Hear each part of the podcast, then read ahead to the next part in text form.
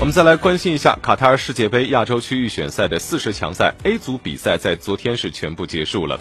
那么国足本轮轮空，同组的马尔代夫是三比一击败了关岛，叙利亚队一比零战胜了菲律宾。那么 A 组的积分榜的形势也发生了变化。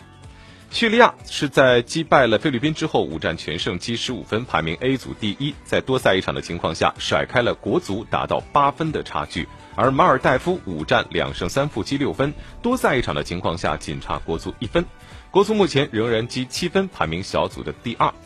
那么每个小组第二的积分形势方面呢？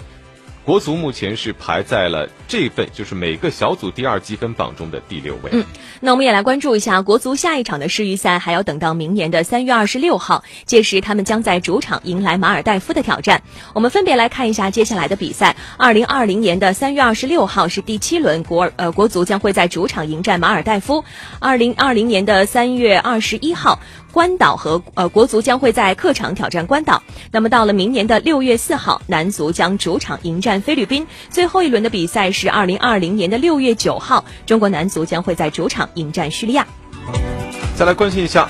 世预赛亚洲区的其他组别的情况，在 B 组方面，尼泊尔零比一不敌科威特，约旦五比零大胜中国台北，澳大利亚本轮轮空。C 组方面，中国香港二比零战胜了柬埔寨，伊拉克和巴林零比零战平，伊朗本轮轮空。D 组乌兹别克斯坦二比零战胜巴勒斯坦，也门一比二不敌新加坡，沙特本轮轮空。